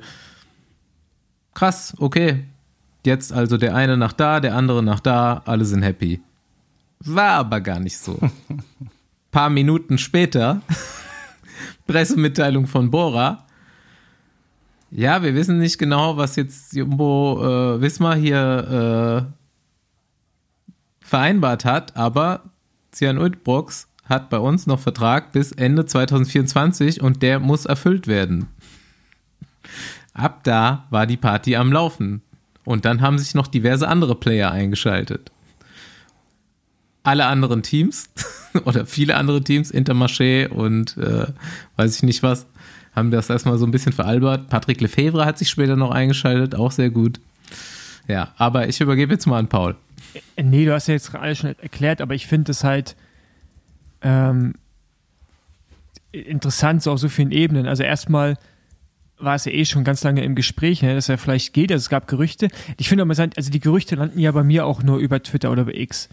Und dann bringe ich es hier mit zu euch und dann sagt ihr, ihr habt vielleicht auch was gehört, ja, oder eben nicht. Ähm, aber deswegen, also die, wenn die Gerüchte schon auf X sind, dann sind es, äh, weißt du? Ja, ja. Und ja. genau, von daher kam das jetzt nicht so ganz unverhofft, ja, oder, oder unerwartet, dass er wechselt. Ich finde dann, also ich fand die Mitteilung, dass er einen Vertrag unterschrieben hat für, für, keine Ahnung, 100 Jahre bei Jumbo, fand ich jetzt nicht so überraschend. Ich fand eher die Reaktion von Bora überraschend, ja, total. Ähm, und dann, was jetzt daraus entstanden ist, dass ja anscheinend äh, ja irgendwie, also Bora wird schon wissen, dass er da unterschrieben hat, weil er ja, weil Chian ja der Meinung ist, dass er das Recht hat, das Team zu verlassen. Weil der hat ja bei der UCI irgendwas, irgendwas eingereicht. Also, ähm, dazu gibt es heute auch einen Artikel, ich, ich habe es jetzt zumindest gelesen bei radsportnews.com, ähm, wo halt dann Mobbing-Vorwürfe stehen, ähm, dass es bei der Vuelta eine, eine, eine Chat-Gruppe gegeben haben soll. Also er ist ja die Vuelta gefahren das Jahr und wird da Achter.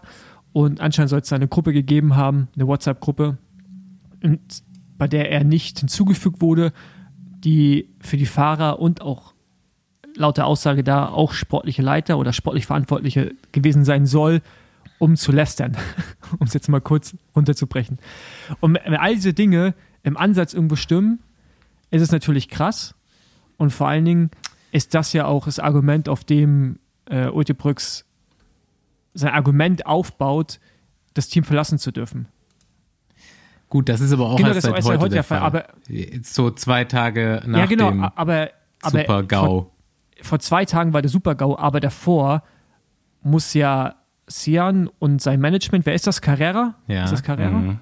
Ja, genau. Seit scheinbar sechs genau. Wochen Carrera. Die müssen, die müssen also erst ja frisch. Zu UCI gegangen sein und gesagt haben, ey, wir möchten den Vertrag gerne äh, auflösen. Aus den, den Gründen, entweder haben sie versucht, den Vertrag regulär aufzulösen mit Bora, irgendwie äh, im gegenseitigen Einvernehmen. Ähm, und also es muss ja irgendeinen Grund geben, der Jumbo, der, der Jumbo dazu Also, veranlasst, Moment eben den Vertrag, mal, ja, aber, ja, lass mal kurz aussprechen, den, dass er einen Dreijahresvertrag bekommt und dass er der Meinung ist, er darf auf jeden Fall gehen. Es muss ja irgendeinen Grund geben. Also entweder Bora mehr oder weniger zugestimmt und jetzt dann doch nicht mehr, oder was krass, was ich eigentlich am krassesten finden würde, er hat es einfach gemacht. Also er hat sowohl, ähm, also er muss ja dann Jumbo irgendwas verkauft haben und Jumbo muss auch keine Rückfragen gestellt haben an Bora. Weil sonst, die hauen ja nicht so eine Pressemitteilung raus, ohne, ohne mal voll zu kommunizieren. Das wäre unglaublich fahrlässig, oder nicht? Also da gibt es ja verschiedene Institutionen und Gerichtbarkeiten, die da alle unter einen Hut gebracht werden müssen. Ähm, fangen wir mal mit der UCI an. Also laut UCI-Reglement hätte Jumbo Wismar tatsächlich den Transfer bei der UCI anmelden müssen. Ähm, also bevor irgendwelche Kontakte Richtung Team oder Fahrer aufgenommen werden, dürfen, müsste Jumbo Visma theoretisch das bei der UCI anmelden. Da gibt es einen Wissen wir das, ob die es gemacht haben? Ausschluss. Nee. Ich, also, um ehrlich zu sein, wird diese Regel wahrscheinlich in der Form im seltensten Fall so eingehalten, dass er wirklich dann Teams, das andere Team informieren, ähm, vor allem wenn es nicht in dieser Transferzeit gibt, die es ab 1. August ja im Radsport gibt, also 1. August bis 31. Dezember. Ähm, also du musst, wenn du einen Fahrer verpflichten willst, der noch bei einem anderen Team unter Vertrag ist, müsste eigentlich das Team, das Interesse hat, das bei der UCI anmelden, ähm, dass dann eben auch ein Vertrag vor, frühzeitig nur äh, aufgelöst werden kann, wenn sich alle Beteiligten dazu bereit erklären. Ähm, dann ist es aber auch so, dass du eigentlich ne, mit so einem Arbeitsvertrag, den du hast als Radfahrer, dem EU-Recht in dem Fall ist es ja ein Team, ähm, das in Österreich sitzt, beziehungsweise in den Niederlanden.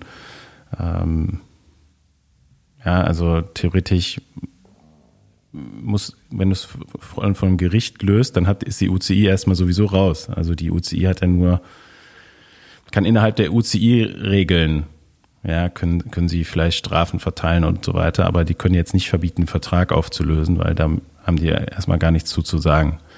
Das wäre dann von einem, ich weiß gar nicht jetzt in, in, in dem Fall vor welchem Gericht, also Österreich, Holland oder vielleicht sogar in Belgien, weil Brooks in Belgien wohnt.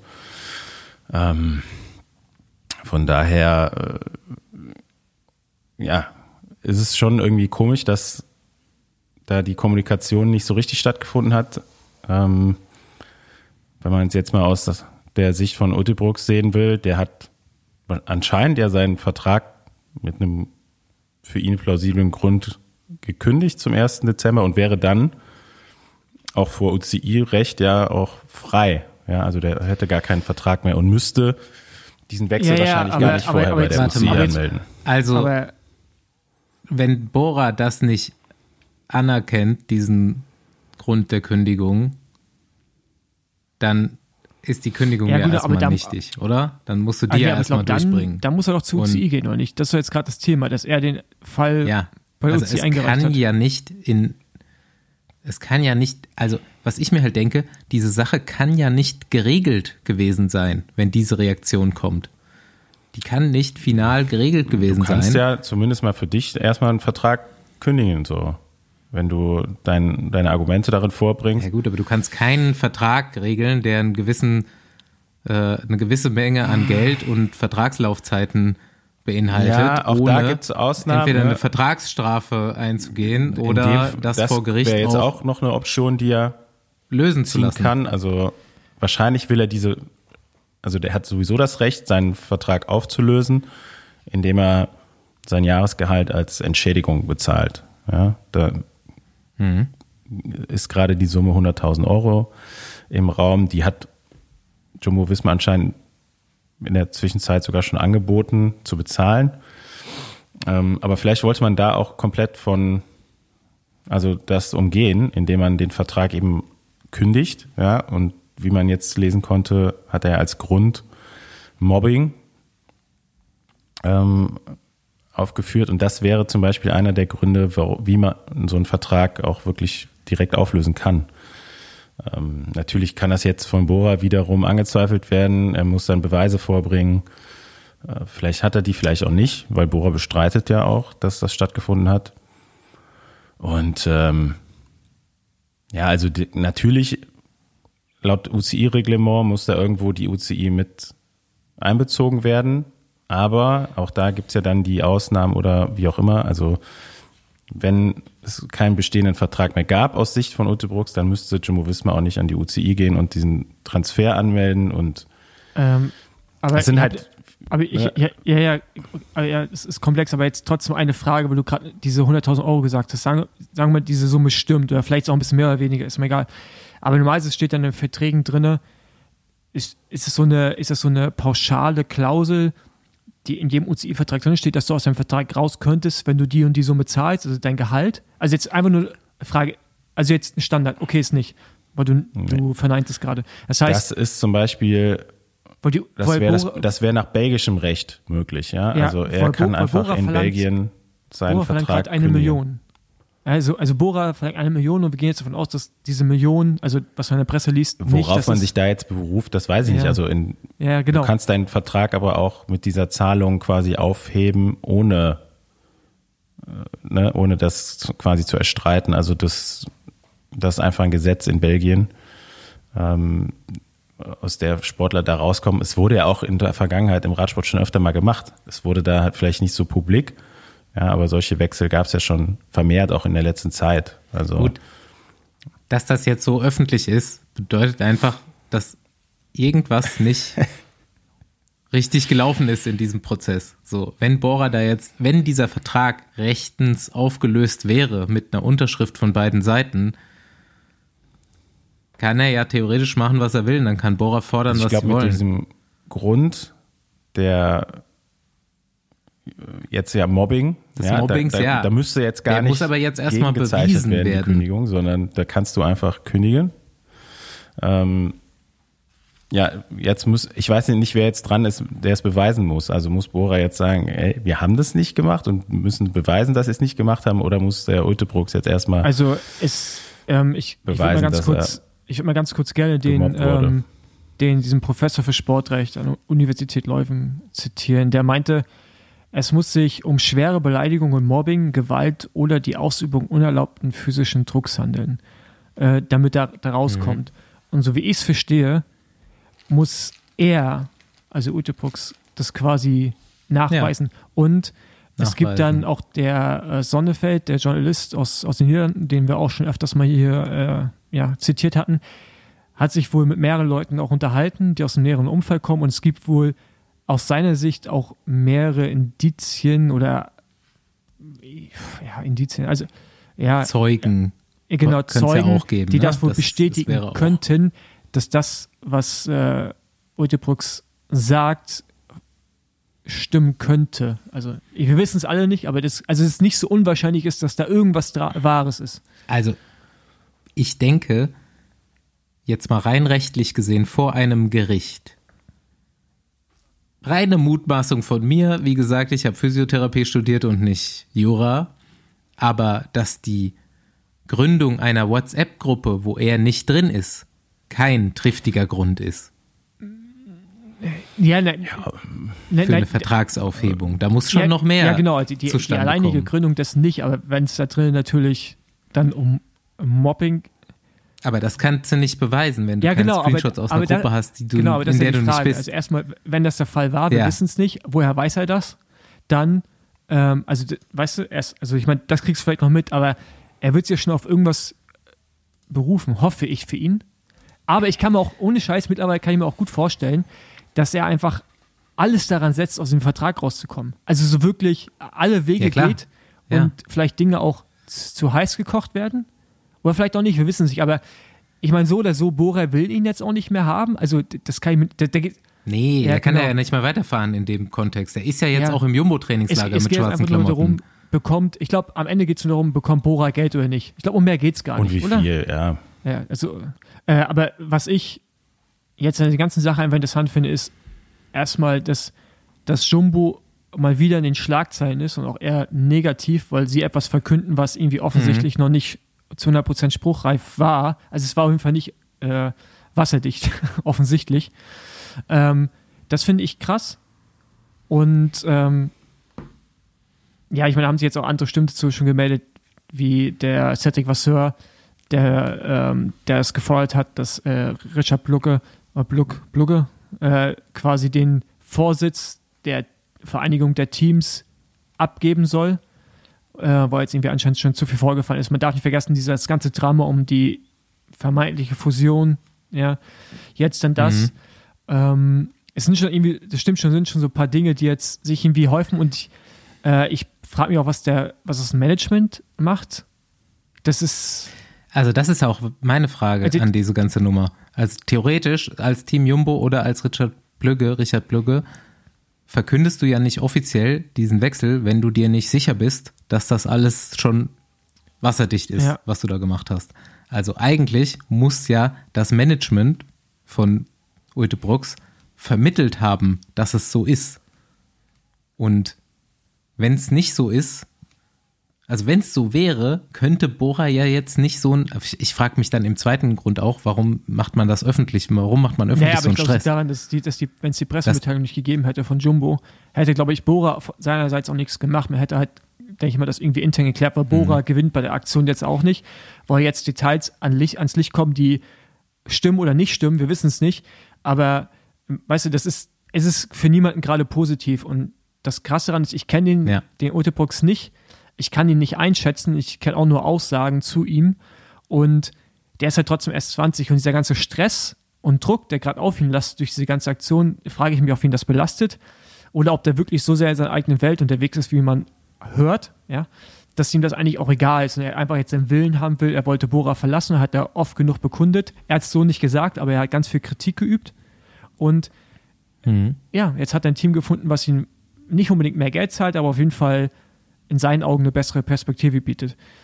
Aber dieses ganze Drama drumherum ist natürlich für uns mega spannend, muss ich schon sagen. Also es, Auf jeden Fall, also diese, diese Mobbing-Nummer ist jetzt natürlich irgendwie so ein bisschen Downer. Vorher fand ich so, okay, Radsport wird jetzt langsam irgendwie Ja. wie Boxen mit äh, äh, Promoten außenrum und irgendwie künstlichem Drama erzeugen. Ähm, das mit dem Mobbing, das will natürlich jetzt keiner. Aber ja, also es hat, ein, es hat natürlich einen riesen Entertainment-Faktor. Ja, irgendwas ist auf jeden Fall schiefgelaufen. Ob das jetzt im Vorfeld so beabsichtigt war, auch vom, vom Management von, von Ute Brooks, also von Carrera, kann ich, Kann, also kann ja ich nicht. Also irgendwo äh, ist da was schiefgelaufen. Ähm. Ähm, äh, was ich da in dem Zusammenhang noch interessant finde, ist, dass ich habe heute den Podcast wie immer von Jeremy Thomas gehört als Vorbereitung. Und da hat er auch kurz über das Thema gesprochen. Und er meinte, er hat jetzt keinen Namen genannt, aber es zu ihnen auch immer mal wieder jüngere Fahrer kommen, die längere Verträge unterschrieben haben bei Teams und sich quasi so nicht ausheulen, aber so ein bisschen sagen, oh, pff, ich weiß, ich weiß gar nicht, ob ich so lange bei dem Team bleiben will. Und ähm, das ist schon auch ein krasser, also jetzt beim Fußball unterschreibst du natürlich auch für Jahresverträge, aber da weiß ja jeder, dass dieser Vertrag einfach nichts bedeutet. Weil der ist einfach nur, der den Preis, der treibt den Preis halt irgendwie hoch, aber eigentlich sagt er nicht viel aus, weißt du? Aber im Radsport ist ja wirklich ein drei- oder vierjahresvertrag, der bindet dich ja schon sehr krass, weil, nie, Ja. weil er selten ein Team Millionen in die Hand nimmt, um den Fahrer irgendwo rauszukaufen. Ja, Ist ja die Frage, ob das vielleicht jetzt auch so ein bisschen dahin geht. ja genau, ne? aber, ich, aber weil Ähm, wir hören ja immer was von diesen ultralangen Also Verträgen wenn- und jemand, ja, wenn du diese Agentenlizenz machst, lernst du, dass in dieser Situation oder wenn ein Team einen Fahrer verpflichten will, der noch woanders unter Vertrag ist, ist jetzt vielleicht auch gar nicht die Situation, weil theoretisch ist ja Jumbo vielleicht davon ausgegangen, dass der Vertrag schon nicht mehr besteht in dem Moment. Aber wenn du ein Team unter äh, einen Fahrer unter Vertrag nehmen willst, der bei einem anderen Team unter Vertrag ist, dann muss es immer über, also müssen alle die zwei Parteien, die zwei Teams und der Fahrer müssen sich an so Cycling Pro Council, Cycling Council. heißt das, wenden. Pro Cycling Council von der UCI wenden. Und das muss eigentlich da drin bewältigt werden, das Problem. Das kann ja nicht passiert sein. In diesem Fall auf jeden Fall. Ich habe ja schon gesagt, vielleicht ist der Fall jetzt auch rechtlich irgendwie anders angelegt, weil erst schon Kündigung und dann vielleicht frei. Ähm, keine Ahnung. Andi, ich sage jetzt nicht mit wem, aber du hast diese äh, Situation auch schon erlebt in der Agentur. Hab, ging das übers Pro Cycling Council oder wurde das anders gelöst?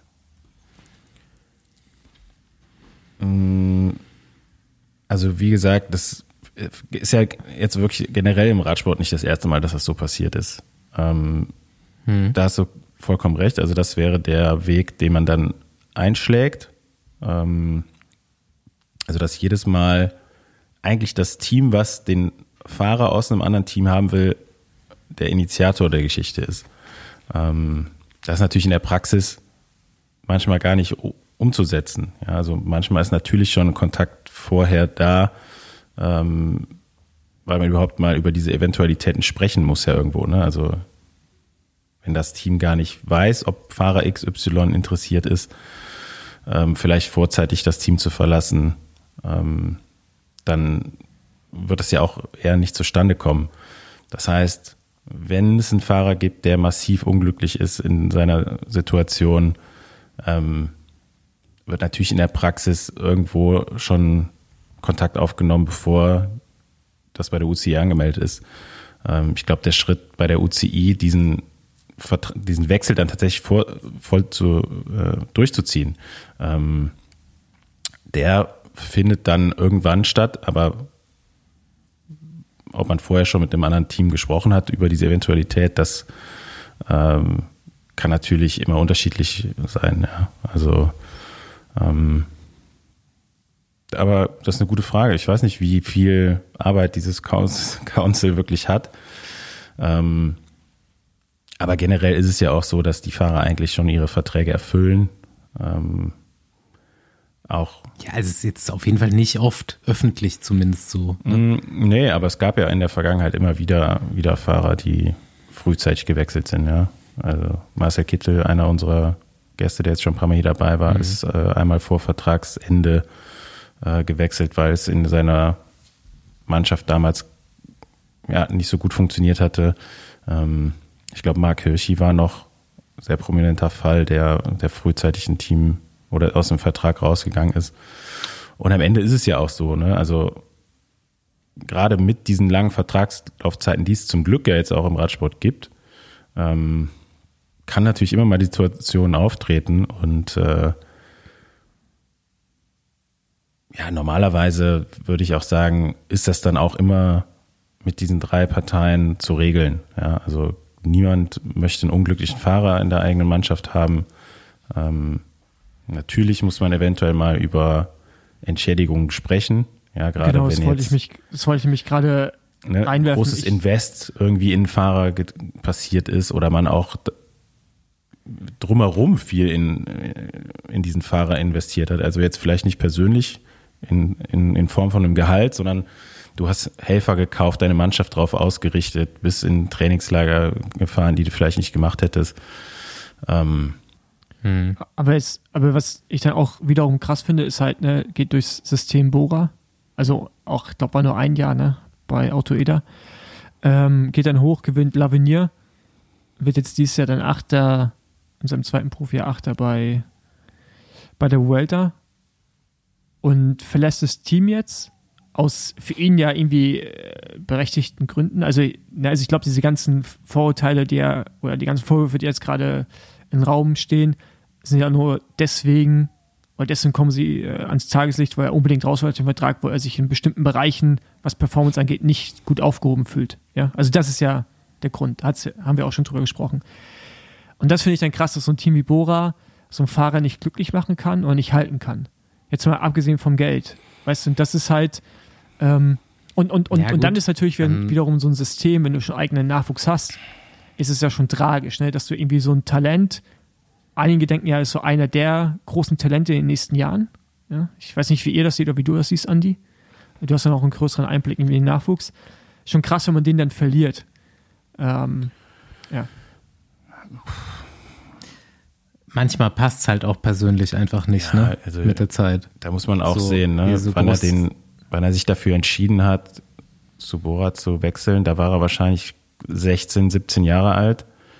Ähm, wie gesagt, hat damals Entscheidungen über die berufliche Zukunft ohne Beratung gemacht. Also er hat natürlich sich selber irgendwie dann auch das Team ausgesucht. Und zu dem Zeitpunkt muss man sagen, war Bora auch, glaube ich, gerade Platz drei oder so in der Weltrangliste. Ähm, also schon in der Situation, wo man erstmal so einen Fahrer auch bekommen hat.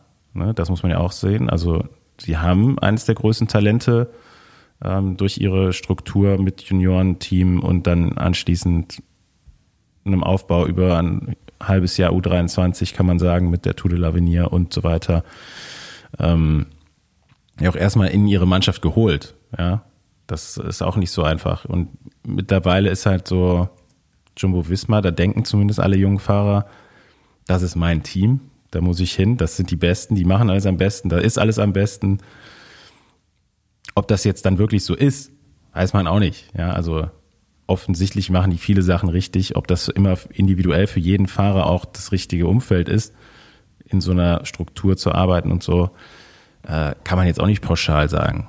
Ja, ich weiß auch nicht, ob er da unbedingt glücklicher wird als bei Bora. Also, das muss man ja auch erstmal sehen. Ähm, also du weißt ja, auf der einen Seite weißt du als Fahrer nie, ne, wie sich das in, in, über eine Vertragslaufzeit von drei, vier, fünf Jahren entwickelt. Auf der anderen Seite weiß das Team es ja auch nicht. Also vielleicht merkt auch das Team irgendwann, ey, boah, jetzt haben wir den hier. Also ich weiß nicht, ob es bei Israel zum Beispiel schon mal auf den Tisch das, kam. Äh, was machen wir jetzt eigentlich mit Froome? Ja? Das, kam, das kam öffentlich schon auf den Tisch, mehr oder weniger. Ne, so, Gibt es dem halt auch einen Fünfjahresvertrag oder was? Und es entwickelt sich nicht so, wie man es äh, erhofft hat. Also gibt es ja auch immer zwei Seiten. Und also ich muss sagen, erstmal Chapeau Bora, dass man so einen Fahrer holen konnte zu dem Zeitpunkt. Und ja, man, du kannst vielleicht auch immer, also kannst auch nicht immer alle glücklich machen, ne? Wenn es jetzt da halt mal nicht geklappt hat, heißt das nicht, dass generell nicht dazu in der mhm. Lage waren. Also ich glaube, finanziell hätte man da auf jeden Fall mitziehen können, was ein Angebot angeht. Ähm, und auch von der Infrastruktur, ja, gibt es vielleicht aus und Sicht des Utebrooks Baustellen, vielleicht sehen die das bei Bora auch ganz anders. Also ähm, und vielleicht kann man ja jetzt wenigstens noch einen Taler rausholen. Ja, ich bin gespannt. Aber es scheint unstrittig zu sein, dass er da nächstes Jahr fährt. Schon mal so als. Ja, er wird auf jeden Fall nicht Fazit. bei Bora fahren. Ich glaube, so viel können wir sagen. Ich bin echt mal gespannt, wie sich das jetzt auflöst, weil jetzt auch so ein Vorwurf ne, mit dem Mobbing da innerhalb der Mannschaft ist ja auch nicht ohne, äh, falls sich das bewahrheiten sollte. Aber ich kann mir generell vorstellen, dass in Sportmannschaften so manche, also es ist letztendlich kann man sich das vorstellen in einer Sportmannschaft wie in einer Schulklasse, ja, nur, dass die Leute ein bisschen älter geworden sind. Jetzt nicht unbedingt gereift sind in der Zeit, wo sie älter geworden sind. Und äh, ja, dass es in so einer Gruppendynamik immer mal vorkommen kann, ne? dass der eine oder andere ein bisschen mehr abkriegt und ähm, Ey, Gru für den Grupa einen ist es dann Gruppama. und dann kann man da auch gar nicht Gruppama, also keine Ahnung. Ja, Gruppama, ist auch Grupp vorgekommen, dass man bei Quickstep damals mal einem Teamkollegen Kopf abrasiert hat vor der Teampräsentation war da auch nicht so happy drüber. Ne? Nein, aber, ähm, also, aber das ist ja, also ich, ich, es gibt ja auch verschiedene Stadien, keins in den Stadien will ich irgendwie, äh, also will ich irgendwie herunterspielen. Aber der Groupama kam es auch in die Öffentlichkeit, was da intern so ein bisschen stattgefunden hat, ja. so der Battle. Und äh, ist, glaube ich, schon nochmal eine andere Qualität, ob du jetzt jemanden den Kopf rasierst. Nee, das ist schon auch hart und ziemlich ja, harter Einschnitt. Also, ähm, aber, aber, aber verbal ist ja schon, hat auch nochmal ein anderes Level, ne? je nachdem, du, wie hart es ist. Nie, und, ja. Äh, wie die Person das für sich empfindet, ja. das kannst du ja nicht, kannst du ja nicht sagen. So, ne? Da kann, ja. Das kann für in, in den Augen vieler harmlos sein, für die Person ist eine absolute Qual. Also ähm, wenn es jetzt nicht nur seine Masche ist, um aus dem Vertrag rauszukommen, dann äh, soll er da auch, äh, sage ich mal, wechseln dürfen. Ja, ähm, Hoffen wir einfach nur, dass es irgendwie bald über die Bühne geht für alle Beteiligten und äh, vielleicht gibt es ein bisschen Taschengeld für Bora, vielleicht aber auch nicht. Ja. Und ich habe jetzt noch zur Verabschiedung, Fabi hat sich's gewünscht, eine Voicemail von Jörg Schärf zum Statement zur Verpflichtung von Greg Henderson bei Team Sauerland. Vielleicht besprechen wir das nächste Woche nochmal. Ansonsten, macht's Gute. gut. Ciao. Ja, hallo Basti, hier ist der Jörg Schärf und der Heiko Volkert. Ähm, ja, bei uns hat sich einiges getan in den, in den letzten Tagen und Wochen. Ähm, du hattest mich ja auch darauf angesprochen. Können wir einfach mal der Reihe nach berichten, was, was Neues gibt neben dem neuen Hauptsponsor. Der neue Hauptsponsor wird Rembe sein. Rembe ist ein mittelständisches Unternehmen, familiengeführt, ähm, war dieses Jahr schon mit an Bord, hat jetzt sein Engagement erweitert und ist ein Hauptsponsor geworden. Das heißt, wir werden Rembe Pro Cycling Team Sauerland heißen. Da sind wir unheimlich glücklich drüber und das macht auch richtig Spaß, weil dort nicht nur ähm, finanzielle Unterstützung da ist, sondern auch personelle. Das heißt, wir werden in einigen Dingen wirklich gut unterstützt und können damit unseren Weg, was wir ja schon lange vorhaben, äh, höherwertig zu werden, weitergehen. Ähm, und das macht einfach viel Spaß, weil nicht nur äh, die Unterstützung, sondern eben auch die Spirit und die Energien und äh, da alles mit reinfließen.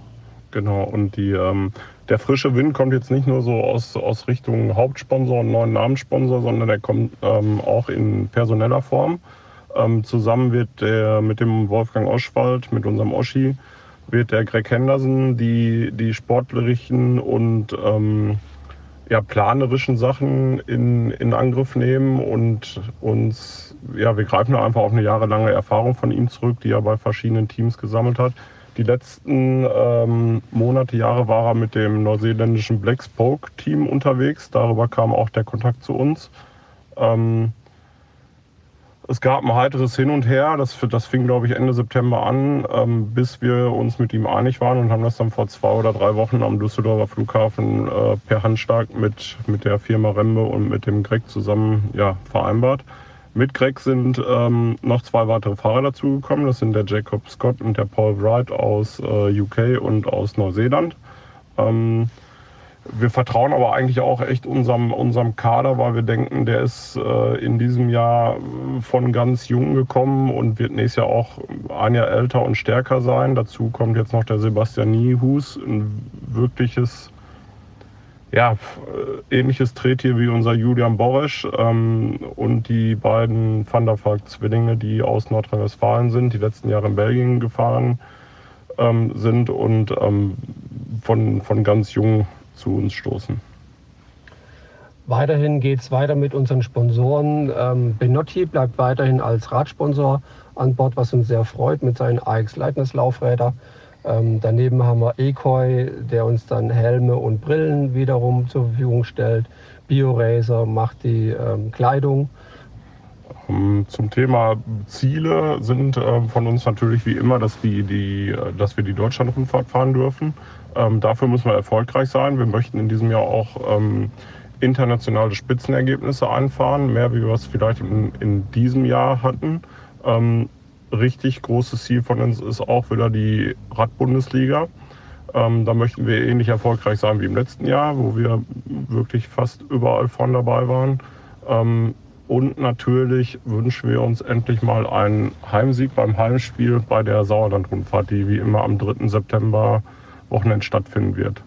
Ähm, das erste Rennen wird die Mallorca Challenge sein für uns. Wir wissen, die ist schwer, die ist sportlich, aber mit dem jetzigen Kader ähm, möchten wir uns da echt ähm, gut auf die kommenden Rennen, für die kommenden Rennen einrollen. Danach wird das Rennprogramm gerade zusammengestrickt. Also wir haben einige Einladungen, die wir auch schon zugesagt haben. Das werden wir in den kommenden Tagen veröffentlichen, wenn wir es auch wirklich mit unseren Fahrern besprochen haben. Das haben wir angerissen, das Thema, und möchten es bis, bis Weihnachten eigentlich festgemacht haben, dass jeder seinen, ja, seinen relativ verlässlichen Ablaufplan bis Mai, Juni hat. Ähm, das ist aber dann einfach Aufgabe vom Greg Henderson und vom, vom Oschi, das zu tun. Ähm, so viel dazu. Wir, ja, wir haben das jetzt mal so spontan gemacht. Ich hoffe, das ist okay. Grüße aus Kalpe. Genau. und ähm, ich hoffe, wir hören uns mal wieder. Wir hoffen, wir sehen und, und hören uns mal wieder. Genau. Genau. Vielleicht also mal wieder als Moderator bei der Sauerland-Rundfahrt. Bis dahin. Ciao. Ciao.